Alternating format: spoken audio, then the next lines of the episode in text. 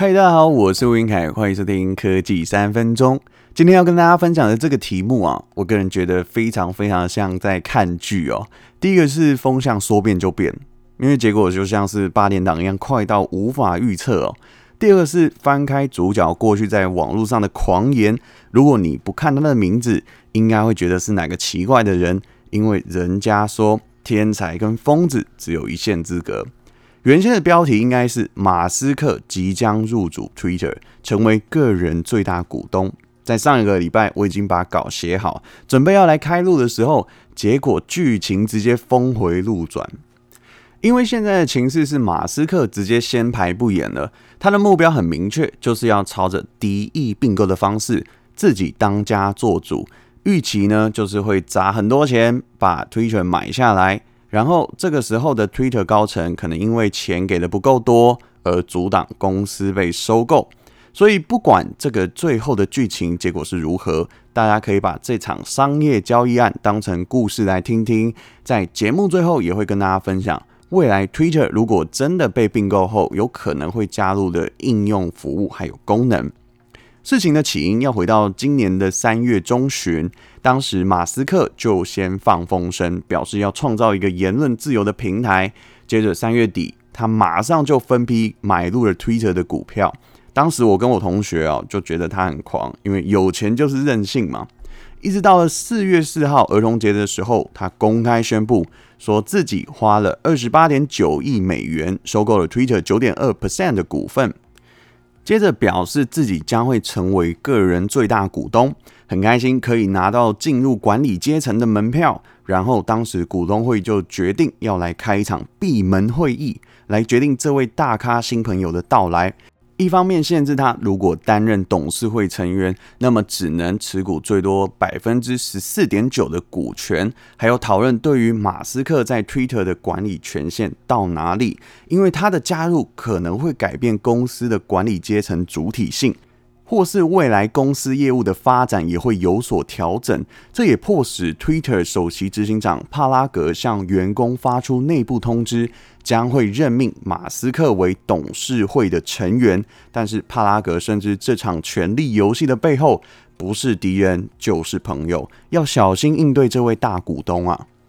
当时外媒也解读马斯克正式宣告把触角伸入社交媒体。他会持续的增资，持有更多的股份，最终获得控制权，就不会只是他单纯拿来发发文章的工具而已啦。结果在台湾时间四月九号当天的上午，马斯克又宣布他不加入董事会了，不会参与公司的主体决策，同时宣告最后要掀开底牌了。原来他想做的不是只是朋友啊，而是想要引起 Twitter 进到自己的事业版图里。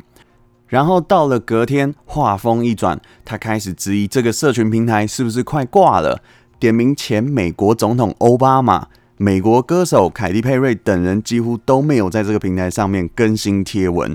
举例来说，泰勒斯的账号已经三个月没有任何的贴文发布，而小贾斯汀在这一整年只有一则贴文的露出，几乎呈现僵尸的状态。接着，马斯克开始推出一系列的建言。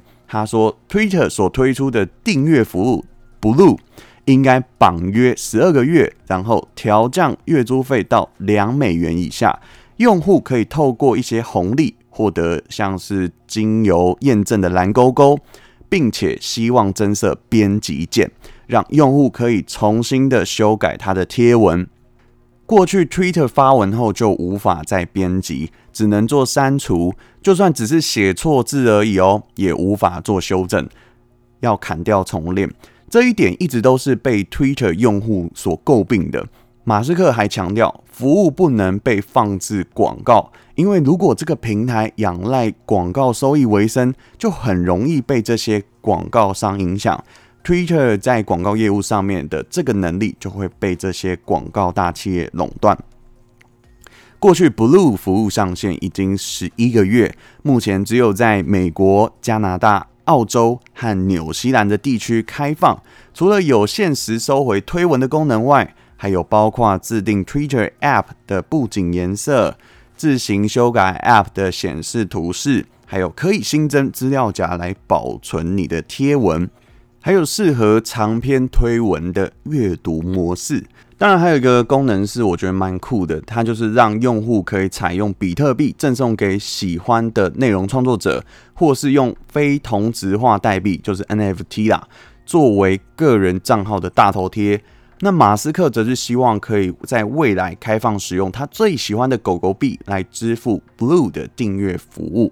说到这边，也许开始会有一些质疑，马斯克背后的算盘到底是什么呢？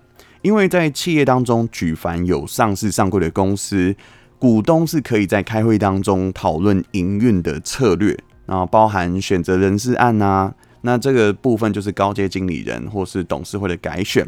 还有业务营运、资本结构、治理、管理等等这些项目。过去，Amazon 的创办人贝佐斯也收购《华盛顿邮报》来扩展他的媒体版图。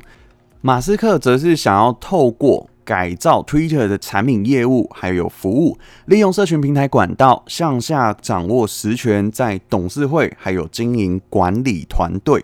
最后完成各项的，比如说虚实整合啊，来达成向公众发表一些意见，然后想享有一个真正言论自由的大平台。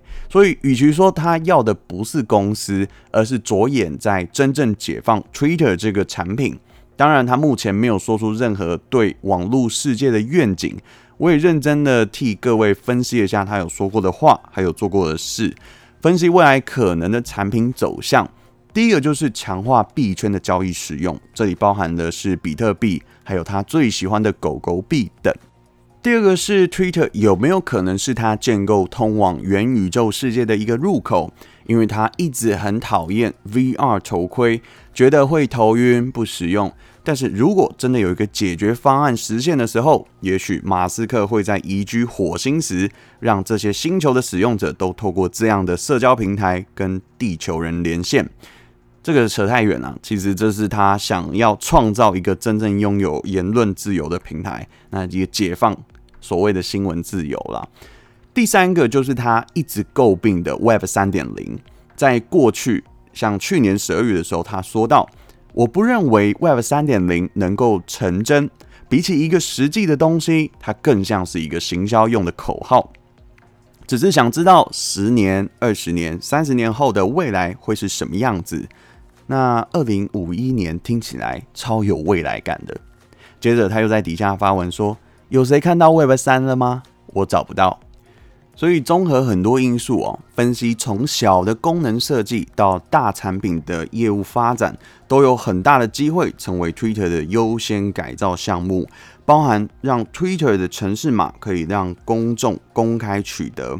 接着在四月十四号的时候。马斯克宣布要以每股五十四点二美元，总计来到四百三十亿美元的价格，要出资收购 Twitter。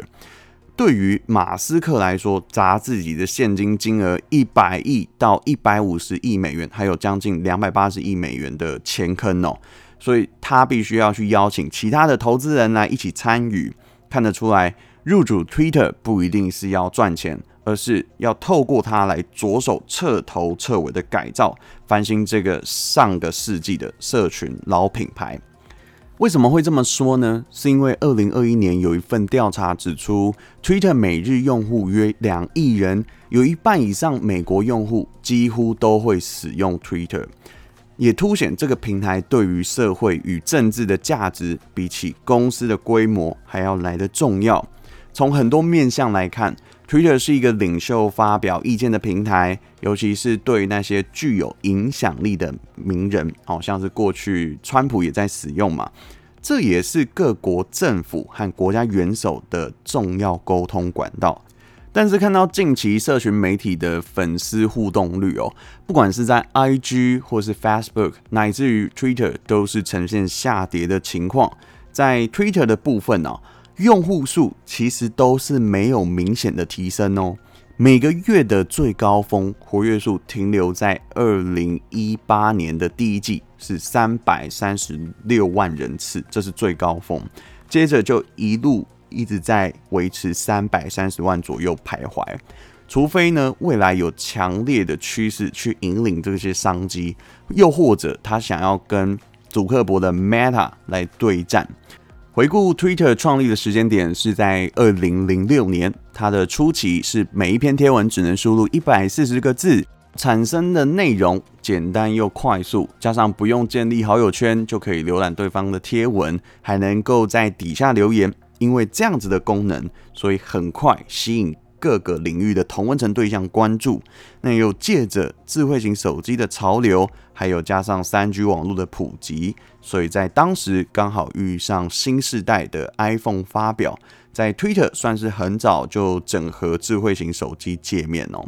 但是随后很快的时间里面，四 G 的网络发达，用户转趋向看一些迷因的图片啊，或是影音。所以在其他社群平台，像是 Facebook，它几乎用很快的时间就超车了 Twitter，接着 WhatsApp、Instagram、Snapchat，甚至微博也是一样。不管是用户的活跃数、创作影音贴文的数量，都比 Twitter 还要高出很多。那到了近期，大家又对于长片这种东西没有耐心的去看完，所以一到十五分钟内的影片就开始爆红。就是我们现在说的短影音啦，字节跳动的品牌 TikTok、抖音也应运而生，活跃的用户几乎都是十亿人起跳。过去几年来，TikTok 用户呈现爆炸式的成长，被 Z 世代的年轻人当成是一个新的社群工具，而且花费大量的时间在这个应用程式上头。那这也让广告营收的超前。基本上是成长两倍，至少超过一百一十亿美元，是 Snapchat 跟 Twitter 的总和。未来不管收购的结果如何啊，一定会出现非常多支持跟反对的声音嘛。像是阿拉伯中东股神阿瓦里德亲王就反对了这桩收购案。不过币安的创办人赵长鹏他就表示，让马斯克好好做吧。最新的消息是，持有 Vice NVIDIA 的阿波罗全球管理投资公司也想要参与这一次的联合竞购，结合旗下雅虎、LOL 的媒体业务，要来扩张媒体的版图哦。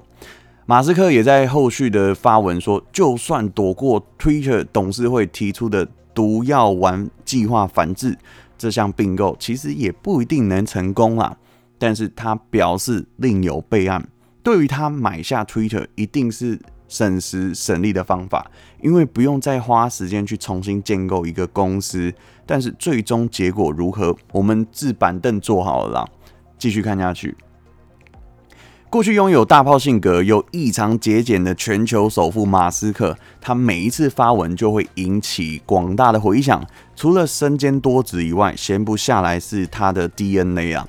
也许说到就会做到，因为不喜欢失败的原因，除了大家熟知过去的一些公司，像 Zip2，还有让他赚了非常非常多的钱的第三方支付系统 PayPal，都是出自于他的手。旗下还有电动车厂 Tesla，还有经营航太公司的 SpaceX，发展可以回收的太空发射器。其中还有一项业务就是低轨道通讯卫星嘛，我们之前有讲过很多次，Starlink，它也让乌克兰在这一次战争中确保通讯的顺畅。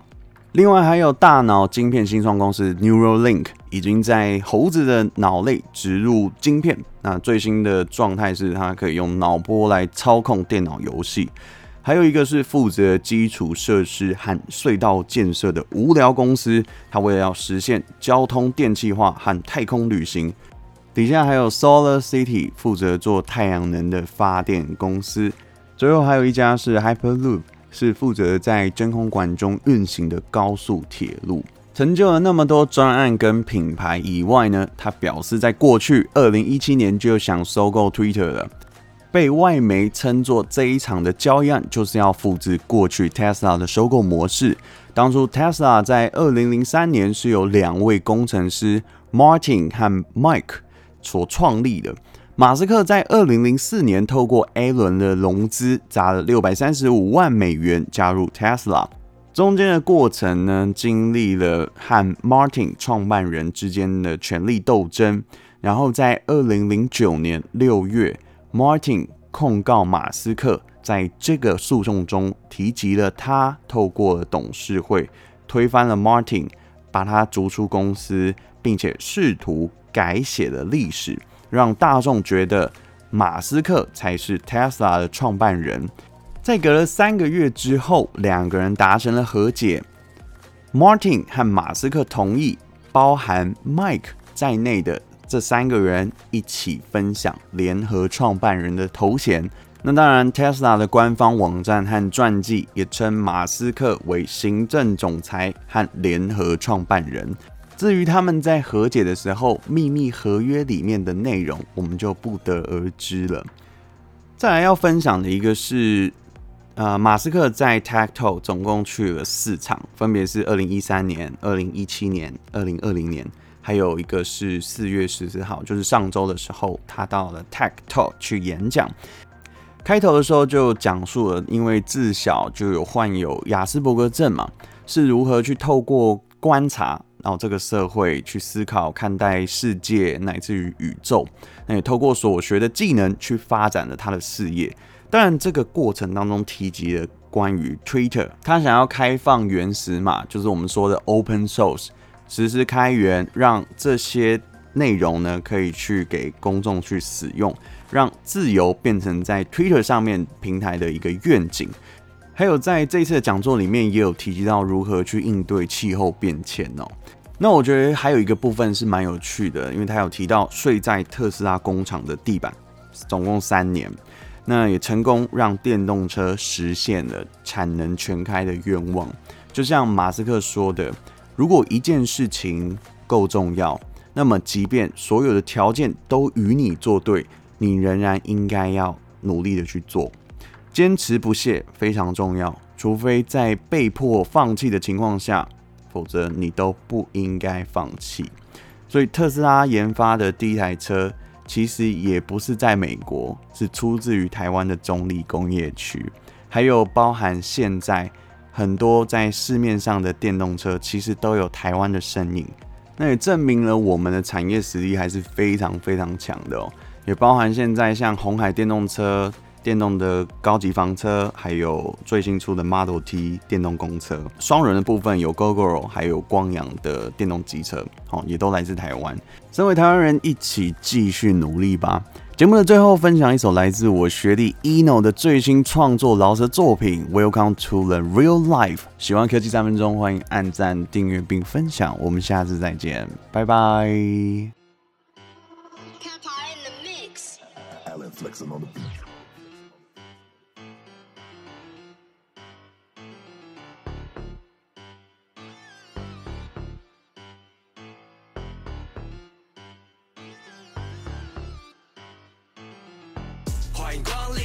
To the real life。欢迎光临，Welcome to the real life。欢迎光临，生活从不精彩。欢迎光临，错了就无法重来。欢迎光临，Welcome to the real life。欢迎光临，Welcome to the real life。欢迎光临，生活从不精彩。欢迎光临，错了就无法重来。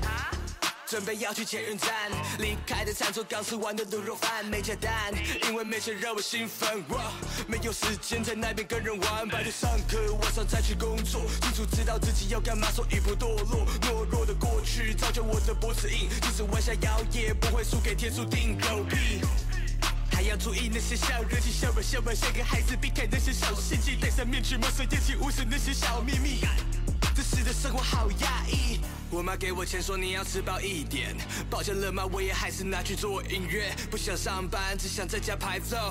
店长拍谁？薪水根本不够。